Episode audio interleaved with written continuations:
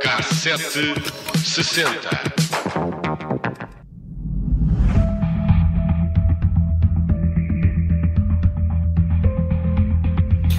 A história do Cassete 60 de hoje é uma daquelas cheias de reviravoltas que encheu as páginas dos jornais durante meses, em Portugal e no estrangeiro. No início de janeiro de 1984, começava em Albufeira, no Algarve, o julgamento de um homem presumível assassino de um dirigente de topo da Organização para a Libertação da Palestina.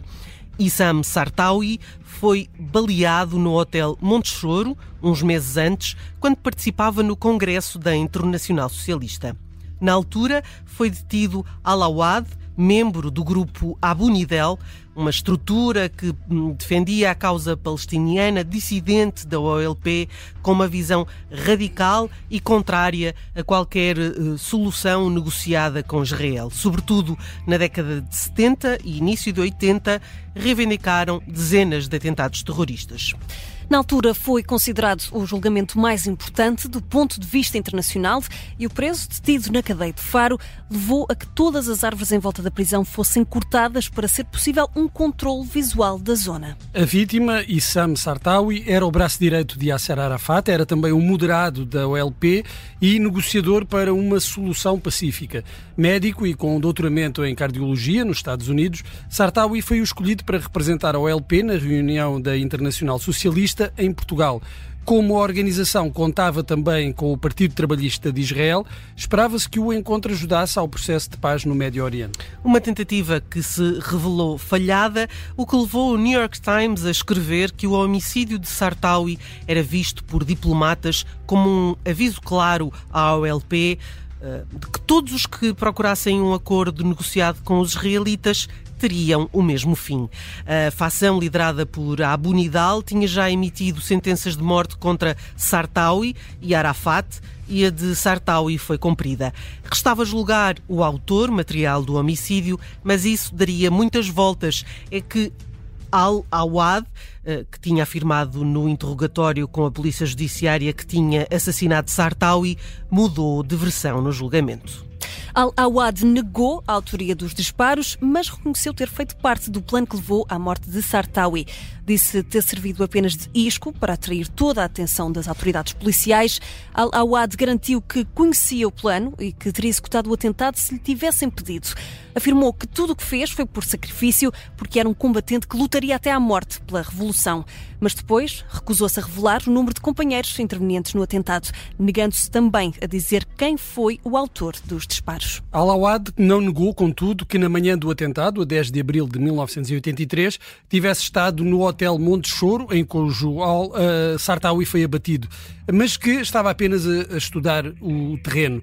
Quanto aos ferimentos que apresentava quando foi detido, afirmou que tinham sido feitos por si próprio, com uma pedra, para dar a entender aos que o prendessem que tinha sido ele o autor do crime. Todos os dias havia novidades bombásticas em tribunal. Os, os depoimentos das testemunhas presenciais do atentado eram contraditórios. Para um agente da PSP, Alawad vestia uns jeans azuis, para um agente do grupo de operações especiais usava um fato cinzento e para o recepcionista do hotel estava com um casaco de xadrez.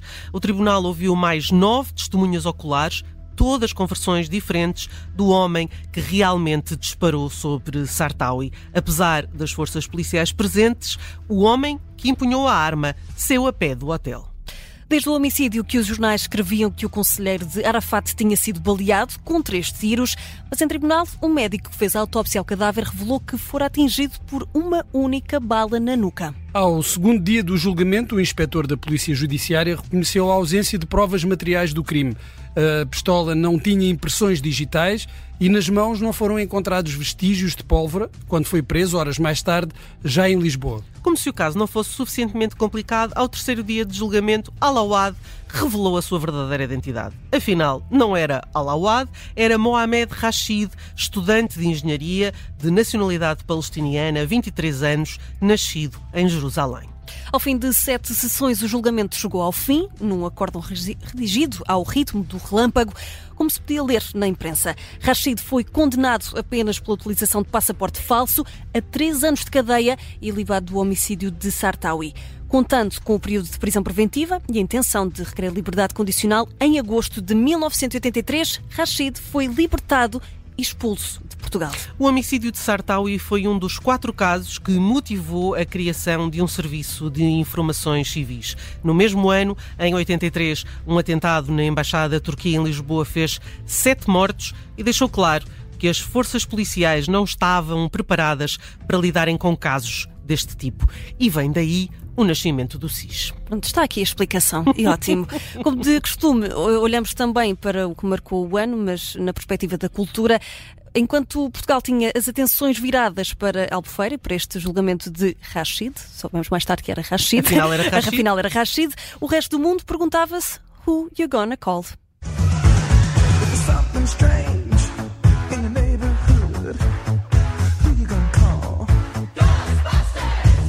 Em 1984, a grupeta que ia salvar o mundo de fantasmas terríveis chegou aos ecrãs Ghostbusters, ou Os Caça-Fantasmas, de Ivan Reitman, foi o filme com mais sucesso desse ano. Teve um elenco de luxo, Bill Murray, uh, Sigourney Weaver, uh, também Dan Aykroyd. O primeiro filme dos uh, Caça-Fantasmas fez quase 230 milhões de dólares em venda de bilhetes. E por muito que a música de Ghostbusters fique no ouvido, não foi o suficiente para ganhar o Oscar de melhor música original. Acabou por perder para Stevie Wonder com I Just Called to Say I Love You, do filme A Mulher Mulher de Vermelho. É, é isso também faz parte de, de, um outro filme. Lá chegou Stevie Wonder e, e roubou o Oscar. Roubou, entre aspas. Ah. e bem merecido. O filme também esteve nomeado na categoria de melhores efeitos especiais, mas, mais uma vez, acabou por perder e não levar o prémio para casa. Perdeu mais uma, para mais uma pérola, aliás, de Steven Spielberg.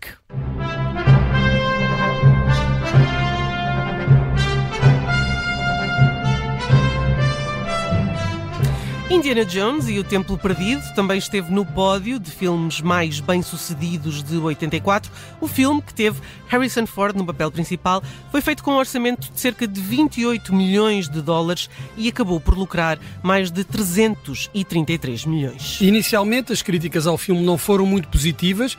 Dizia-se que era demasiado violento para alguns, o que já tinha acontecido com outros filmes que Spielberg tinha produzido, por exemplo, Gremlins. E então Spielberg decidiu uh, alterar a lista que avalia os conteúdos e decide se é adequado ou não para certas audiências. Ou seja, é o PG-13. Hoje uh, ficamos apenas uh, pelos destaques do cinema e claro que não podíamos ignorar aquele que nos pôs todos a dançar.